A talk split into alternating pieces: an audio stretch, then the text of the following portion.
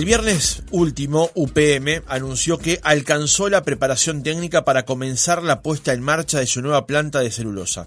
Esta será la tercera planta en Uruguay, segunda de la empresa finesa, y a la vez un nuevo eslabón en la cadena del desarrollo forestal, que comenzó en el país en el año 1987-88. Pero hay más inversiones en el sector. Tiempo atrás contábamos en este programa que la empresa Lumin invertirá 136 millones de la moneda norteamericana para lo que será su tercera planta en Uruguay. Además, el sector de la madera fue el tercer rubro de las exportaciones uruguayas en todo el año 2022, con colocaciones por más de mil millones de dólares. Entonces, ¿cómo está hoy el sector en Uruguay? Según datos de la consultora Exante, cerrados a 2020, la cadena forestal emplea de forma directa a casi 20.000 personas y contribuye con casi 340 millones de dólares a los ingresos públicos, considerando tanto impuestos como contribuciones a la seguridad social. En este contexto, la Sociedad de Productores Forestales, una entidad que nuclea empresas del sector, recientemente renovó autoridades. Recibimos en nuestra entrevista central a Lucía Basso, nueva presidenta de la Sociedad de Productores Forestales. Basso, ¿cómo le va? Buenos días, gracias por acompañarnos. Buenos días, ¿cómo estás? un gusto. Muy bien. Le, le, comentaba recién que eh, la, la idea del reportaje es conocer más sobre ustedes, sobre la Sociedad de Productores Forestales, tomando como dato o como punto de partida esto que comentábamos recién, ¿no? Eh, el viernes UPM anunció que está prácticamente en condiciones de comenzar a operar ya su tercera, segunda planta propia, tercera de este tipo en Uruguay, lo que en realidad es un eslabón más de una cadena que comenzó el desarrollo de la actividad forestal en Uruguay en el año 88. Eh, ¿Cómo evalúa este momento de la actividad forestal en el país? Bueno, eh, es un momento realmente histórico, es, un, es, una, es lo que era el objetivo eh, inicial de cuando allá en los años 90, como bien tú decías, entre, a partir del 88, este, era lo que tenía, digamos, eh, superó lo que estaba, lo que planificaba alcanzarse o, cuál era este el, objetivo de, este sector, ¿verdad? Eh, en, aquel momento, eh, cuando arrancó el desarrollo del sector, el objetivo era eh, tener una más, llegar a una masa crítica de un millón de hectáreas y con por lo menos dos industrias de, el sector del, del, papel y a su vez el desarrollo de la, de la madera sólida, de la industria de la madera sólida industria que ya eh, al momento de, comienzo de, la segunda ley en el año 87 ya existía en Uruguay, en forma por supuesto pequeña, ¿no? Porque, pero había empresas nacionales en el norte, eh, como ser eh, FIMSA y Cofusa, que ya este, tenían sus, sus plantaciones y ya estaban en el sector de la, desarrollaban la industria de la madera sólida. Pero mm, es un momento, realmente, incluso digo, con todo lo que significa la apertura de la segunda planta, con todo lo que conllevó de lo que es el tema del, del, tren, que es una cosa muy importante para el país, ¿verdad? Este, no solamente para eh, desde el punto de vista productivo para UPM, pero todo lo que significa para la sociedad, para la, comunidad local, para es una realmente es un hito. ¿Hoy el sector necesita de, de más regulaciones? qué pregunta. Eh, no ha habido intentos de regular, de aplicar nuevas regulaciones. Más, más eh, yo entiendo que más regulaciones hoy el sector no necesita. Es un sector hiperregulado.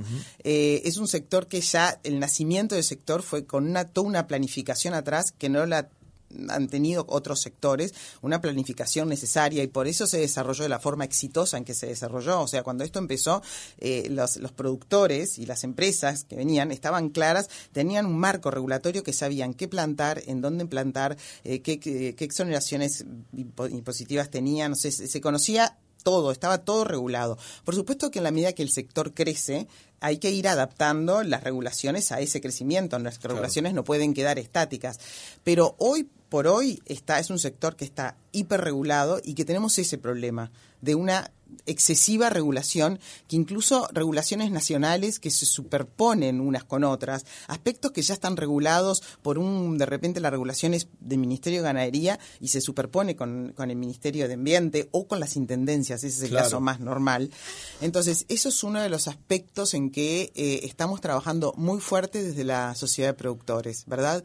En que cuando salen esas regulaciones, eh, realmente, digamos, analizarlas, estudiarlas y si creemos que no es lo, lo, lo, correcto, lo adecuado, porque no aplica para lo que es el desarrollo del sector, bueno, eh, lo vamos a hablar, lo negociamos, lo, hasta llegar a, realmente a tener una, una regulación que sea lógica ese tema de las regulaciones eh, que tú mencionas es muy, muy importante, porque además no te olvides que eso influye directamente en la inversión, ¿no? O sea, em, el, el, inversor eh, de afuera, el inversor, inversor que viene a, a Uruguay, eh, una de las razones por la cual viene es porque tenemos las reglas claras. ¿Verdad? Es un país políticamente estable con reglas claras, haciendo una, una haciendo, resumiendo, ¿no? Eh, entonces, si se cambian esas reglas continuamente, da mucha, empieza a dar mucha falta de certeza.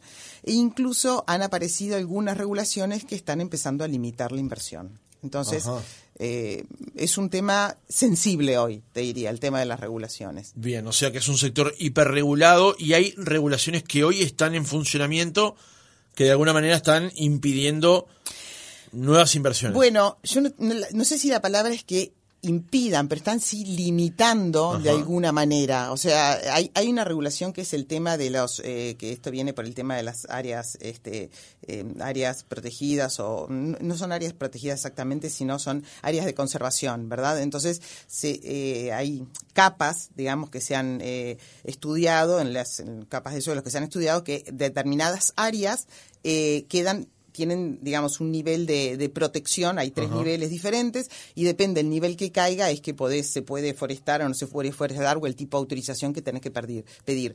Eso era algo que no existía y que hoy por hoy, para los, para los nuevos inversores y para los ya existentes, es algo que limita.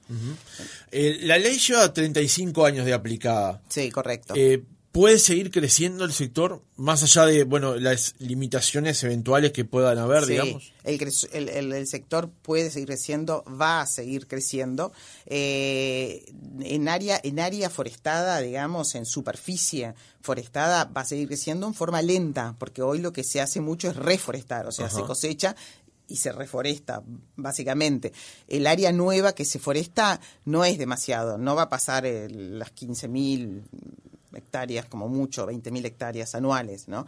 Eh, pero después va a seguir creciendo en todo lo que es industria, ¿sí? Va a seguir creciendo, porque está creciendo mucho también no solamente la industria de la pulpa, de la celulosa, sino que está creciendo mucho también eh, lo que es la, industria de la madera sólida. En los últimos años ha venido tomando mucho impulso. Claro, por eso decíamos en, la, en el arranque de la entrevista que no solamente estamos hablando ahora de, la puesta en marcha de la empresa UPM, de la segunda planta de UPM, sino también, por ejemplo, inversiones que hizo Lumin en, Cerro Largo de 140 millones de dólares para madera contrachapada, digamos, ¿no? El, sector tiene varias puntas, ¿no? Sí, exactamente. Eh, Lumin es una empresa que, mm, eh, eh, bueno, eh, era anteriormente Weyerhaeuser, ¿verdad? que hoy por hoy tiene dos líneas en Tacuarembó y esta es la tercera línea, este, que ya era un plan que venía de, esta era una planificación que venía de la época de Weyerhaeuser, cuando, digamos, Weyerhaeuser en un momento este, que cambió los planes y no siguió adelante con el desarrollo de esa tercera línea, pero sí, es fantástico que se haya anunciado porque eh, de hecho hay muchísimas eh, plantaciones en toda esa zona de Cerro Largo que se hicieron pensando en abastecerse abastecer a esa futura planta, bueno, que hoy ya está anunciada, ¿no? Pero tenemos además eh, lo que es Alboreal, eh, que es una, una industria de, también de madera sólida que produce un producto em, que es nuevo en Uruguay, que es, lo que se llama CLT, que es el Cross Laminated Timber, que es madera laminada, eh, madera laminada cruzada y encolada, em, que es un producto, digamos, de excelente calidad eh, y se usa mucho y se usa mucho para la construcción, ¿sí? Por ejemplo, yo siempre pongo el mismo mismo ejemplo y es para una, una manera fácil de saber lo que es, de qué estamos hablando. No sé si has visto, si fuiste a visitar el MACA en Punta del Este. Bueno, el MACA, la parte, toda la, nave central, digamos, está hecho de ese producto. Ese producto que cuando se construyó el MACA no estaba esa industria en Uruguay. eso se hizo en Alemania, si en, Francia. en Francia. pero la madera es de Uruguay. Claro, y se, envió a Europa, se la trató y se la trajo Exactamente, correcto. Bueno, hoy por hoy ese producto se, bajarle valga la redundancia, se produce acá. Bien. Em, ¿Usted cree que la política, la economía en general termina por comprender el valor del, sector forestal? Se lo pregunto porque la política quiso impulsar más regulaciones a eso que usted dice que ya está hiperregulado. Bueno, es un tema, em, ahí hay una, digamos, yo creo que Creo que, que sí, que se, que, que, se da cuenta, pero hay por otro lado una especie de contrapeso que lleva, que, con el que viene mucho desde el punto de vista, digamos, de cómo afecta al tema ambiental. ¿no? Hay una, hay toda una, una digamos, eh, creencia o toda una eh, cultura que viene de, bueno, viene de, no viene, no es, no es originaria de nuestro país, pero que sí se ha este, extrapolado, extrapolado, ¿verdad? En que, digamos, eh, sí, que la forestación, que los suelos, que, que el tema del agua, que entonces eh, sigue pesando eso porque siguen apareciendo, digamos, eh, em, críticas o, o, notas o, artículos referidos a ese tema que, en cierto modo, al, al, al sistema político, este, de alguna manera eso le pesa. Y no todo, el, digamos, eh, no todo la, la, todo el sector político está de acuerdo con el tema. Tenemos, bueno, hay algunos que no están tan a favor, este, más allá de que fue una ley votada por los tres partidos. Entonces, eso conlleva a todo ese tema de las regulaciones que salen todo el tiempo de propuestas, como tenemos una bien cercana que es eh, la ley de prevención de incendios, ¿verdad? Que el este que se quiso el, proyecto de ley, no la ley, perdón, el proyecto de ley que salió allá por por fines del, del 2022 que salió en forma urgente este y se aprobó por diputados y ahora están en un stand-by que bueno que en algún momento pasará a senadores y estamos justamente uno de los temas que estamos trabajando para demostrar las razones reales, técnicas, de por qué algunos aspectos que se plantean no deberían avanzar. Bien, y justamente ya que toca el tema de los incendios, allí había un trabajo de las empresas forestales en eh, contratar infraestructura propia y además este, ocasional para episodios especiales, etapas del año especialmente como es en el verano, para controlar justamente incendios forestales. Desde un helicóptero hasta cámaras infrarrojas en determinadas zonas de, del país. ¿Cómo viene el trabajo en esa dirección? No, en ese sentido se ha hecho un avance fantástico. Eh, las empresas ya vienen trabajando en forma conjuntas en un consorcio, se llama Consorcio Forestal, eh, Consorcio Forestal de, Prevención de Incendios, este y eh, ya hace años, desde año, te diría, desde el año 2008 o 2009, que se empezó a trabajar con todo lo que es la vigilancia, se impuso todo el tema de la vigilancia aérea y control aérea. Se empezaron por zonas, fue un, eh, fue un, es todo un sistema que ha, ido mejorando año a año y que el año pasado, con los siniestros que hubo en la temporada, digamos, 21-22, eh, se aprendió muchísimo, se tomó todos esos, digamos, eh, todo, eh, todo lo que no, no, errores entre comillas o las, o las, los gaps que hubo, se tomaron para realmente para mejorar y para aprender y el sistema se fortaleció de una manera imponente, se pusieron, bueno, más aviones, más helicópteros, tenemos tres, hay tres bases, una en el norte, otra en el litoral y otra en el sureste, este, en las cuales están, digamos, trabajan en forma intercomunicada y además de poner, como te decía, más aviones para la vigilancia y más helicópteros para el combate, hacer más cursos permanente para el entrenamiento de, todos los actores que están involucrados al, sector. Eh, además, se, se creó un sistema un software que es el tema de las cámaras este que realmente fue funcionó fantástico que ayuda a una detección temprana a factores a ver factores de riesgo y de esa manera evitar que se hagan despachos de helicópteros en forma innecesaria cuando de repente estás despachando si no tenés eh, no tuviésemos tenido ese sistema de repente estás despachando helicópteros a zonas que realmente no se necesitan y se dejas de despachar a otros. Claro. Eh, eso que habla de, los gaps que ocurrieron en, esa zona, en ese momento, es interesante porque eh, recuerdo que el senador Sebastián da Silva dijo esto nos pasó en el 18 de julio y ejido de la forestación. Aquello de que, que ocurrieron ciertos episodios en zonas que realmente había una gran concentración de producción forestal. Ahora, también es cierto que en esos episodios, luego declaró el director nacional de bomberos en el Parlamento, que se entendió había rastros de intencionalidad en esos, en esos incendios. Bueno, ¿Cómo vieron esos episodios que derivaron justamente en esos aprendizajes para el sector? Bueno, mira, por un lado, eh, ¿qué pasa? Las, eh, nunca habíamos, nunca nos había pasado eh, de tener tantos focos al mismo tiempo en diferentes lugares. Ese fue el, el, origen del problema. Muchos focos simultáneos en diferentes lugares. Entonces, no se pudieron atender a todos como se debía. No, no, no estaban los recursos para atender a todos como se debían. Nunca había pasado en Uruguay. Fue una, una realmente una situación extraordinaria. Ahora, eh, el tema de la intencionalidad eh, por supuesto que es, una, es un tema que se, se pensó, entre otros orígenes del fuego, nunca lo tuvimos confirmado. No sabemos si realmente hubo intencionalidad o no. Capaz que, visto así de esa manera, decís, tantos focos simultáneos eh, y en diferentes lugares, y bueno, te daría para pensar, pero no realmente no lo tenemos confirmado. Yo me acuerdo, sí, lo que tú mencionas, que Bomberos en un momento lo, lo, dijo, pero después nunca confirmó nada. Entonces, eso no te lo puedo, no te lo puedo confirmar porque realmente no lo sabemos. Claro. Este, entonces, bueno, pero lo importante es, eso ya pasó este, y aprendimos mucho de eh, toda esa situación que tuvimos eh, bastante muy crítica.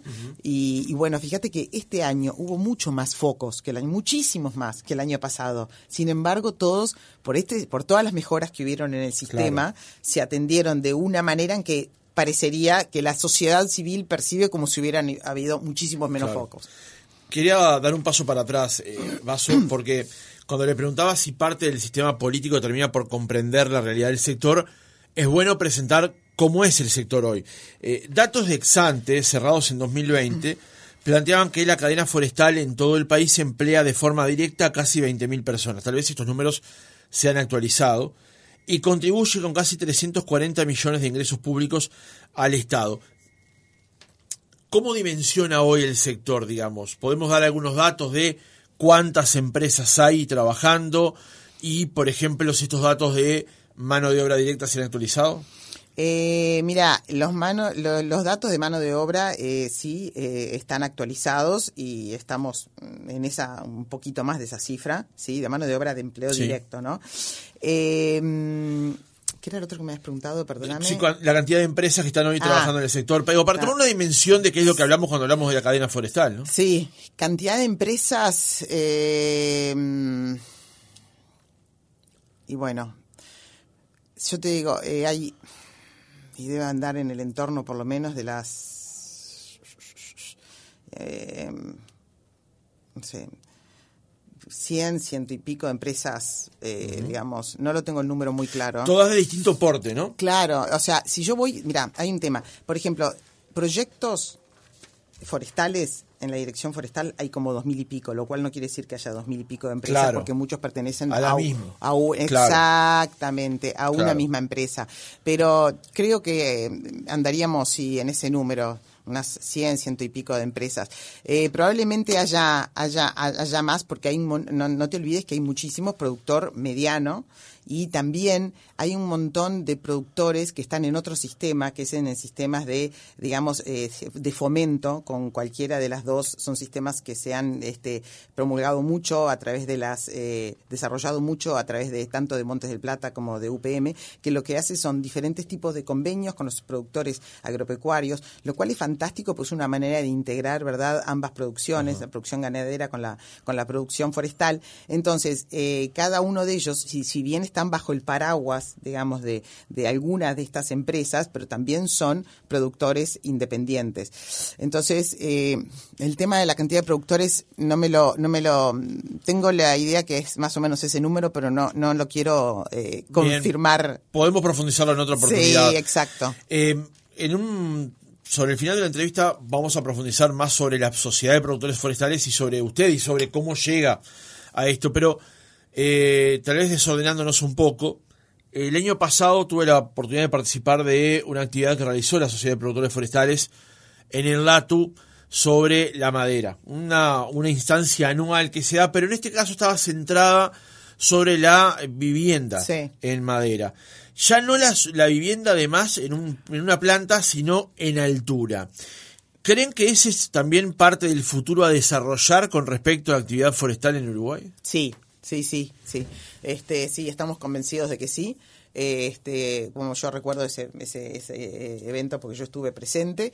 Este, después hubo una, vino una delegación de, este, creo fue de Finlandia, si no me equivoco, también por el mismo tema. O sea, se está trabajando muy fuerte para llevar a cabo y desarrollar el tema de la construcción en madera, como dices tú, en altura y que sea construcción, digamos, eh, de buena, mm, eh, a ver, de buena calidad, entre comillas, porque no te olvides que el, el tema de la construcción en madera está muy asociada, estuvo siempre muy asociada a una construcción de baja calidad, ¿verdad? Como de bajo nivel, de baja calidad. Entonces, hoy por hoy, con todas estas nuevas industrias que se están desarrollando, eh, la- la- las industrias ya existentes en Uruguay también tienen unas semejantes, eh, se han ayornado y tienen unas semejantes este, aserraderos, industrias forestales. Entonces, eh, se, se- realmente es una eh, es un, un, eh, un aspecto que se va a, a- sí, está tomando muchísimo impulso y, y se va a, a desarrollar y creo que si Dios quiere se vamos a llegar a vamos a llegar a tener unas muy lindas construcciones y de muy buena calidad. De hecho, en esa misma actividad participó un empresario de Rivera que no recuerdo el nombre, que lo, que lo quiero entrevistar Sí. además, Sí, que no solamente contó su, su experiencia personal, Sí. sino que además mostró las construcciones que realiza. Sí, ¿no? claro. Sí, Este, y ahí está el, el otro debate que usted lo planteaba recién, cómo eh, desasociar la construcción en madera Sí. a una construcción este, de, de baja, de baja calidad. Exacto. Siendo que en Estados Unidos, o Por por favor. ejemplo en Chile, Es- para un ejemplo más cercano, es de punta la construcción en madera, ¿no? Totalmente de acuerdo, totalmente de acuerdo. En Uruguay ya se ha empezado, bueno, el, el empresario que tú mencionas, de hecho ellos en Rivera tienen, digamos, muchísimas casas hechas, casas de madera, y, y yo creo que se va a ir como empezando a, a desasociar y empezar a desarrollar, porque no te olvides que también tenemos la, la construcción tradicional, ¿no? Sí. Entonces, eh, en la medida que la gente vaya tomando confianza, eh, eh, es como un poco funciona a veces nuestro país, ¿verdad? En el boca a boca. Ah, mira, vi la, la casa de no sé quién y mira qué linda. Y el hotel, porque hay, por ejemplo, hay dos o tres este, posadas en el este que son de, eh, que están hechas de madera en CLT y este realmente son espectaculares. No sé si las has visto, pero son una, No, no tuve la ah, oportunidad. son una maravilla, realmente son divinas. Entonces, yo eh, creo que sí, que la manera de desasociarlo es que se va a empezar a desarrollar. Eh, la gente que tiene que está más allegada al sector probablemente empiece a, a- a, digamos a tomar esa a tomar una la construcción en madera como una opción y, y bueno de a poco va a ir tomando impulso Y ustedes, como sociedad de productores forestales, se imponen la idea de, bueno, hacer algo también en esa dirección. Sí, también. Sí, sí, sí, de apoyar el desarrollo de, de hecho, bueno, eh, se está trabajando con, ahora se está trabajando otro, a- a- digamos, en, en- a, a otro nivel con un grupo de productores, este, eh, de un grupo de industrias más chicas, pero también eh, estamos, sí, eh, por supuesto que un objetivo es mm, seguir adelante y desarrollar con, eh, apoyar el desarrollo de, de la, la construcción en madera, ¿no? Seguirlo apoyando. Seguramente el reportaje tendríamos que haber arrancado por acá, pero eh, ¿quién es Lucía Basso? ¿Hace cuánto tiempo que está involucrada en la actividad forestal? Bueno, Lucía Basso está involucrada desde el día que se, se recibió, desde antes de recibirse. Yo- Ingeniera, ¿no? Ingeniera agrónoma, egresada de la UDELAR, con orientación forestal. En aquella época éramos muy pocos los que hacíamos forestal porque no había, prácticamente era un sector que no, no eh, tenía una, una dimensión muy, muy, muy pequeña en, en el país. Y bueno, en la generación nuestra básicamente nos recibimos en ahí cuando se aprobaba la ley forestal. Y eh, bueno, ahí tuve la oportunidad de entrar en la, en la dirección forestal, la dirección general forestal, eh, que realmente era una dirección forestal nueva, que fue la ejecutora de la política forestal y eh, bueno, tenía recursos, tenía convenios con diferentes eh, universidades, instituciones del exterior, con la Unión Europea, con la CONAF de Chile, con la Universidad de San Pablo, con bueno, eh, proyectos con FAO, con, tenía un proyecto de Banco Mundial que apoyaba económicamente el desarrollo este, de, de, esta oficina para poder llevar a cabo todo lo que era el, digamos, el estudio de los proyectos que se presentaban para ser aprobados y poder realizar las plantaciones, todo lo que era el pago de los subsidios, eh, todo, se hacía muchísima extensión en aquella época, entonces fue realmente fantástico, fue un inicio fantástico, con lo cual agradeceré siempre haber podido tener la oportunidad de trabajar en, en la dirección forestal. Ya estuve hasta el año 2002 y ahí eh, renuncié y me fui al sector privado porque ¿Qué año para irse al sector privado? Sí, eh? no, no fue un buen año, pero, pero la verdad es que ya estaba, ya era como una etapa cumplida, ¿verdad? Este, y había, bueno, muchas oportunidades. Yo estaba muy trabajando muchísimo en todo lo que era en la parte de certificación forestal en FSC. Entonces estuve trabajando un par de años aproximadamente, en, eh, digamos, como freelance y me califiqué como auditora líder FSC. Y bueno, y después de ahí entré en el mundo de los fondos de inversión. Y estuve hasta ahora, hasta hace un año, este, trabajando en diferentes fondos de inversión y de pensión, que como sabés empezaron a llegar a Uruguay en el año 2004. Y bueno, trabajé como digamos, gerente local de activos para estos diferentes para diferentes empresas. Y bueno la última que estuve que fue Liberty Mutual decidió vender los activos que estaban en tenían el sur este del país. Y, ahí fue que dije bueno ahora Liberty Mutual tenía actividades acá en Uruguay. Sí claro. Ah, no sabía. Yo era gerente de, gerente de activos gerente de inversiones para Uruguay sí. Este y, y vendió todo a fin de en diciembre del 2021 y bueno y cuando supe de que se vendía la compañía, eh, bueno, ahí comencé con un proyecto propio que fue aprobado porque un proyecto de un armé un fideicomiso forestal financiero de oferta pública que fue aprobado hace dos semanas. Fue aprobado, no, perdón, se hizo la emisión hace dos semanas. Así que bueno, este también estoy con, fue todo junto, la sociedad de productores más este nuevo eh, eh, proyecto que armé. ¿Y cómo, cómo se da su llegada a la presidencia de la sociedad de productores forestales subrogando a Nelson Ledesma? Bueno, eh, en la sociedad estoy desde el año 2006 estoy en la directiva de la, de la sociedad de productores este y bueno van cada dos años como sabes hay renovación de, de autoridades algunos pueden ser el que esté dispuesto puede ser reelecto eh, pero hoy por hoy la gremial tiene una actividad muy fuerte y en general eh, como es una como bien sabes es una actividad honoraria y entonces eh, lleva lo cual hay que digamos lleva muchísimo tiempo muchísima dedicación y no es fácil decir bueno dos años más, ¿no? Entonces, este, además a Ledesma le tocó dos años. Vaya que dos años. ¿no? Que dos años le tocaron, impresionante, tuvo una, una movida importante, ¿no? Claro. Este, y bueno, y mis colegas me, me, me, eligieron, este, así que bueno, acá estoy, este, como, como primera mujer presidente de la, de la sociedad. Ese es un dato no menor de una industria que tiene 35 años, su primera presidenta mujer, ¿no? O sea, este, poniendo de relieve también que la sociedad es una sociedad joven, pero adaptada. Sí, totalmente. Eh, es un sector donde, digamos, si bien predomina, eh, predominan los hombres, y yo de hecho trabajé toda mi vida entre hombres, cuando me preguntan qué se siente, y bueno, yo no siento nada especial, porque digo, trabajé toda mi vida con, con hombres y sin ningún problema, este, al revés, pero es un sector en que tiene bastantes mujeres trabajando. Dentro de lo que es la agronomía en sí, el sector forestal tiene bastantes mujeres. Ahora, no me preguntes por qué a la directiva nunca hubo ninguna en la directiva. Eh, probablemente porque la directiva está formada por, la mayoría son los, los gerentes, digamos, de las empresas y bueno, son dos hombres. La única mujer gerente de una empresa forestal, eh, hasta el momento he sido yo. Este, y, y bueno, em, acá estamos.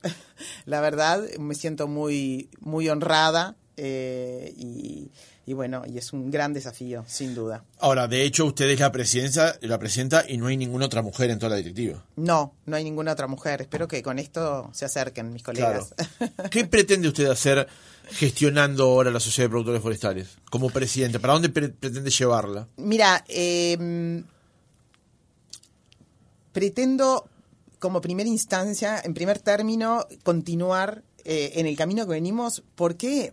Porque se ha venido trabajando muy bien, porque hay muchos temas hoy que están abiertos, que se venían trabajando ya desde la época, de, digamos, el año anterior, desde Ledesma, y que es muy importante seguir trabajando en ellos y poder llegar a, digamos, a, cerrarlos, ¿no? Entonces, en primera instancia, continuar con toda esa cantidad de temas en segundo término, acompañar el desarrollo del sector, como hablábamos eh, hace un rato, ¿no? Eh, poder acompañar el desarrollo del sector en todas las áreas que lo pides, que son, digamos, continuamente hay diferentes temáticas, mm, diferentes proyectos, eh, diferentes desafíos, en lo cual hay que, hay que acompañar y apoyar.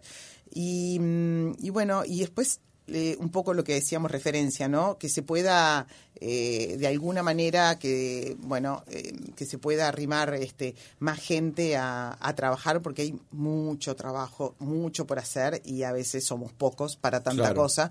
Entonces ese es otro otro desafío que es de alguna manera que se incorpore más gente a, de los socios que tiene este ver si se puede incorporar más gente o sea que haya más participación de aquellos que están afiliados en la toma de decisiones digamos exactamente y en el trabajo que hay para hacer que es mucho Lucía Basso, nueva presidenta de la Sociedad de Productores Forestales, gracias por haber estado otra mañana con nosotros. No, por favor, un gusto, gracias a ustedes.